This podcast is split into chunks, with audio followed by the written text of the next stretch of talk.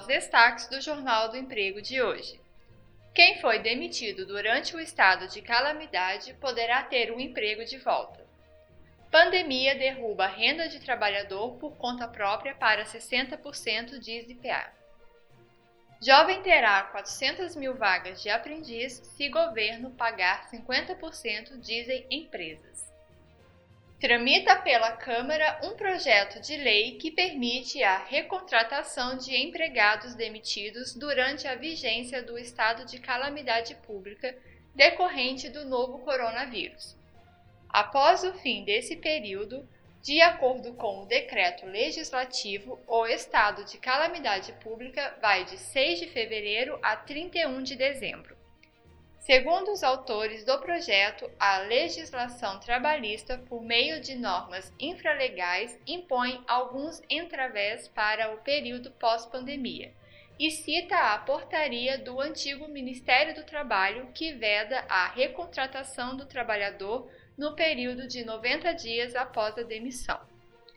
O objetivo da portaria é evitar que ocorram fraudes para o resgate da conta vinculada do trabalhador do FGTS e para o recebimento indevido do seguro-desemprego.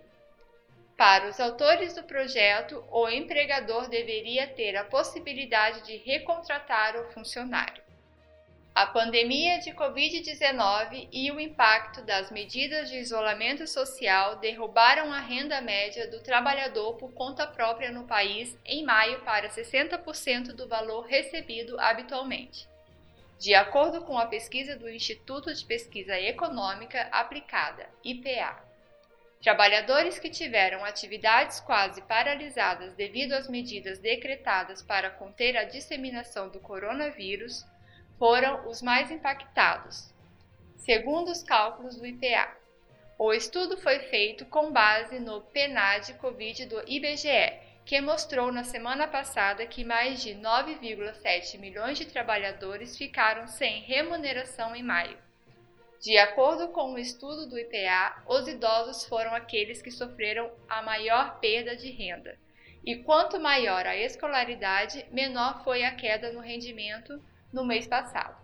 Na média geral, a renda do trabalhador brasileiro em maio ficou em 82% do valor habitual.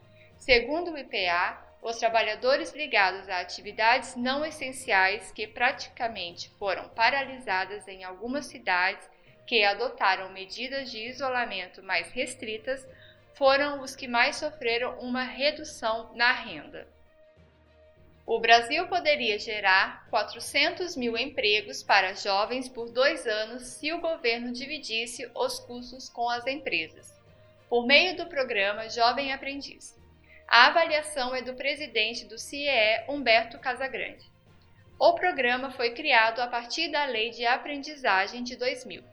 O objetivo é estimular o emprego entre jovens de 14 a 24 anos principalmente aqueles que nunca tiveram trabalho, e oferecer capacitação profissional a eles. A legislação determina que médias e grandes empresas tenham de 5% a 15% de seus funcionários como aprendizes.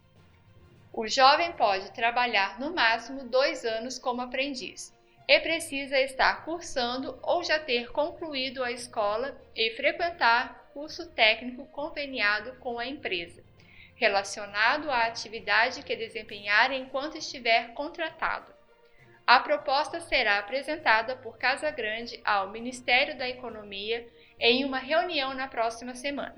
Segundo ele, os secretários de Previdência e Trabalho Bruno Bianco e de Produtividade, Emprego e Competitividade Carlos da Costa devem participar do encontro.